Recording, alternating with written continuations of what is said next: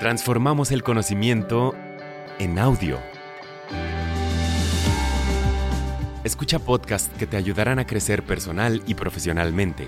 Encontrarás cultura, entretenimiento, ciencia y mucho más. Descarga la app, explora Himalaya Pro y obtén dos meses gratis de shows exclusivos usando el código Himalaya.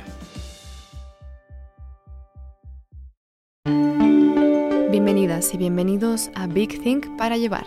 Para escuchar más episodios como este, descarga Himalaya, suscríbete y deja un mensaje en el episodio o en la comunidad Big Think. Himalaya es tu hogar para aprender con expertos sobre la marcha. El tema de hoy es, ¿aburrido en el trabajo? Tu cerebro está tratando de decirte algo. Presentado por Dan Cable. Bueno, hace unos dos años tropecé con una pieza de neurociencia que me dejó atónito. Como psicólogo desearía que alguien me hubiera dicho más sobre esto. Pero lo que aprendí es que parece haber una parte de nuestro cerebro llamada el estrato ventral, ese es el término técnico, o también podría llamarse el sistema de búsqueda. Y este sistema nos insta a explorar los límites de lo que conocemos. Nos está instando a ser curiosos. Y por cierto, quiero decir innatamente. Me refiero a los niños de seis meses de edad, de tres meses de edad. Si les das un juguete, lo aman por un tiempo mientras se acostumbran a él. Las llaves de su coche se vuelven más interesantes. Es lo nuevo y es el deseo de aprender. Y evolutivamente, este sistema fue desarrollado para ayudarnos, para mantenernos aprendiendo.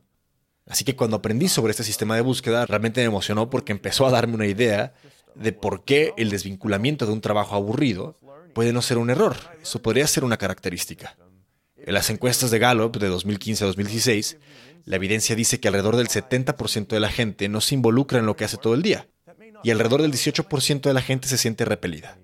Están activamente desvinculados de lo que hacen. Y la razón por la que digo que esto es un problema, que incluso podría llamarse una epidemia, es porque el trabajo es lo que mayormente hacemos. Pasamos mucho más tiempo en el trabajo que con nuestras familias. Luego hay cosas llamadas hobbies, y creo que esta sensación omnipresente en la gente que siente que el trabajo es algo de lo que tenemos que alejarnos, algo en lo que no podemos ser los mejores, algo que tenemos que atravesar de camino al fin de semana, creo que es una especie de enfermedad humanista. Y aunque es mala para la gente, esa es la parte humanista. También es muy malo para las organizaciones que tienen un rendimiento mediocre. Creo que es interesante pensar en cuándo empezó a suceder todo esto. Y ya sabes, yo no vivía en 1850, pero todos los registros sugieren que podrías comprar zapatos y esos zapatos serían vendidos por alguna tienda, algún zapatero, y tal vez habría tres personas que trabajan ahí. Rara vez habría cinco personas que trabajaran ahí.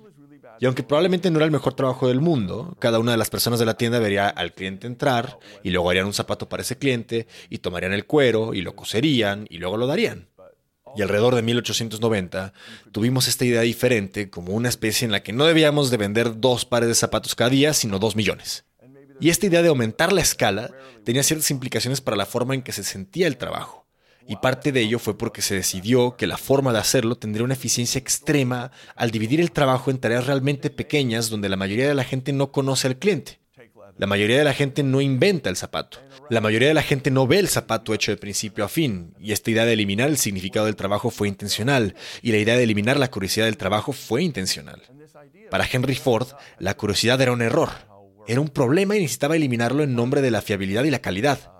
Ahora, no digo que sigamos actuando como los 1900, pero sí digo que ahí es cuando nos cortamos los dientes con las prácticas de gestión y la forma en que usamos los sistemas de control y los castigos y recompensas intrínsecas para de alguna forma convocar a la gente a que haga tareas realmente repetitivas y a veces tediosas una y otra vez sin tener una idea del panorama general o de quién usa el producto final. Creo que eso es parte de donde vino esto. Así que una pequeña organización en cualquier industria que venda cartuchos de toner, frutas, zapatos, si acabas de empezar y solo tienes 30 o 50 personas trabajando ahí, todo el mundo es curioso. Todo el mundo está haciendo todo. No hay descripciones de roles muy estrictas, los títulos de los puestos de trabajo no están grabados en tu carnet, el marco de tu trabajo no es sagrado. Y así podrías ser un repartidor, pero si ves que los competidores están haciendo algo, entonces puedes hacer espionaje corporativo y puedes recuperar información y luego puedes entrar en la estrategia y ayudar a reinventar una respuesta a lo que viste.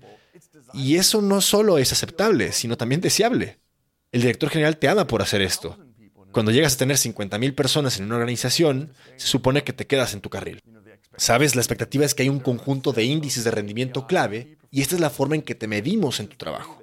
Y sí, Puede ser que tengas ideas sobre la ventaja competitiva y lo que hacen los competidores, pero no hay tiempo para eso, porque necesitamos que hagas estas cosas que ya te hemos reservado de nuevo. Así que creo que es, en mi opinión, mucho menos sobre qué industria y mucho más sobre la cultura y las expectativas de lo que los diferentes empleados pueden aportar a la fiesta.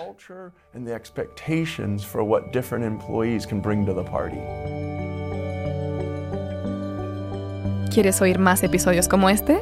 Suscríbete a Himalaya, tu hogar para aprender con expertos sobre la marcha.